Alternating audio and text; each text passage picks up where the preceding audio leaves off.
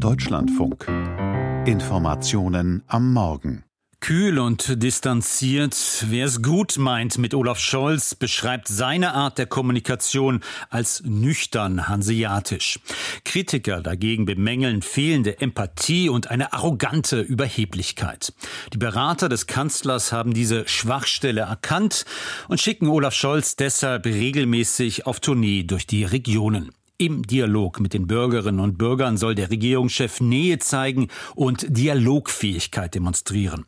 Gestern Abend ein Kanzlergespräch im Freistaat Sachsen. Aus Dresden Alexandra Gerlach. Strenge Sicherheitsvorkehrungen, ein großes Polizeiaufgebot und einige Vertreter der rechtsgerichteten Freien Sachsen erwarten die Gäste an diesem Abend am Dresdner Kulturkraftwerk Mitte. Und während die einen aus Protest trommeln, beginnt drinnen das Aufwärmen für das Publikum mit Moderatorin Anja Köbel. Also Erhard ist Ihr Vorklatscher. Wenn er frenetisch anfängt, würde ich einfach bitten, Sie machen mit. Wollen wir es mal kurz üben, Erhard? Rund 150 Bürgerinnen und Bürger sind an diesem Abend im ehemaligen Kraftwerk der Stadt versammelt. Über einen Aufruf der sächsischen Zeitung haben sie sich beworben. Ausgewählt wurde per Losverfahren.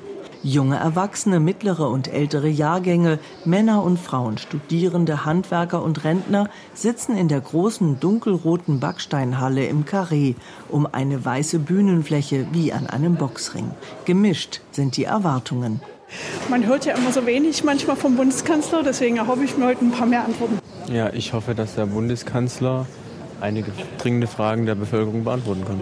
Was haben Sie denn für Fragen mit? Ich möchte gern wissen, wie der Herr Bundeskanzler in krisenhaften Zeiten optimistisch bleibt.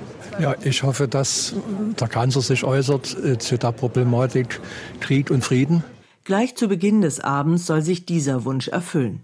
Die erste Frage eines älteren Dresdners zielt auf die deutsche Haltung und das Handeln der Bundesregierung im Ukraine-Krieg. Die Bundesregierung hat sich für das Schwert entschieden und nicht für den Geist. Oder mit anderen Worten, mit Waffenlieferungen und nicht für die Diplomatie. Warum? Das will der Kanzler so nicht stehen lassen. Man habe es mit einem unglaublichen Ereignis zu tun, sagt Olaf Scholz. Nachdem man sich jahrzehntelang darauf verständigt hatte, dass keine Grenzen mit Gewalt verschoben würden, habe Russland genau das getan, als es vor zwei Jahren das Nachbarland Ukraine überfiel. Bis zuletzt habe man versucht, Putin davon abzubringen. Der Hinweis darauf, warum machen wir keine Diplomatie, unterstellt, dass wir keine machten.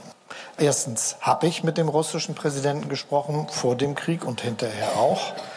Aber ich kann Ihnen berichten, bisher ist keine Bewegung ersichtlich. Scholz betont zugleich, dass er keinesfalls eine weitere Eskalation und damit einen Krieg mit Russland riskieren will.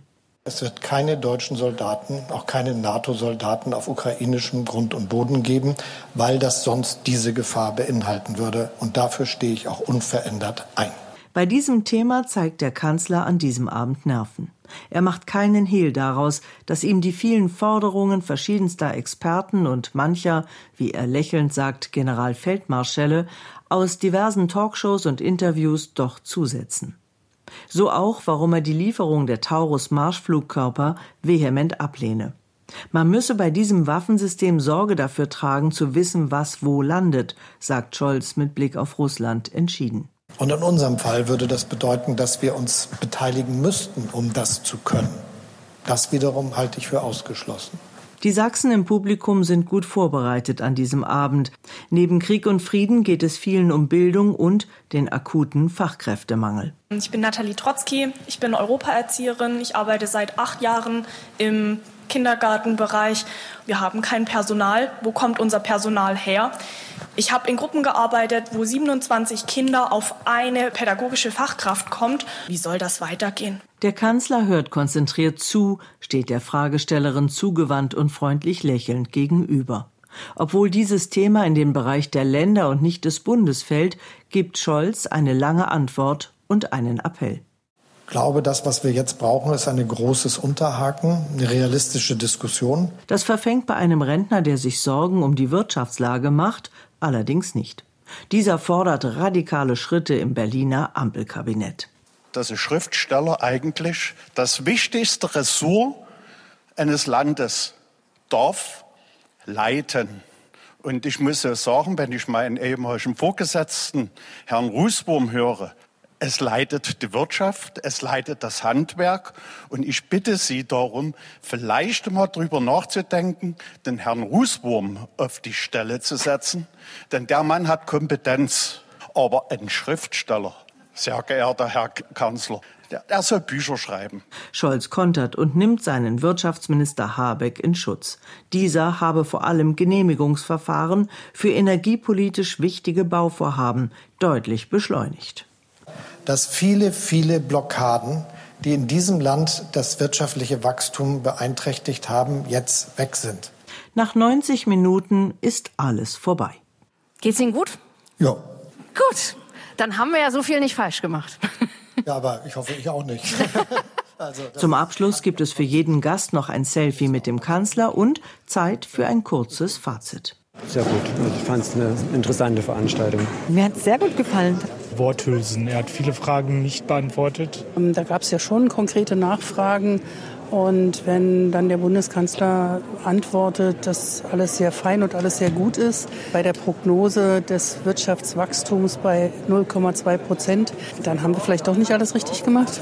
Er hat äh, wirklich sich Mühe gegeben. Also wir sind zufrieden und froh, dass wir ausgelost worden sind.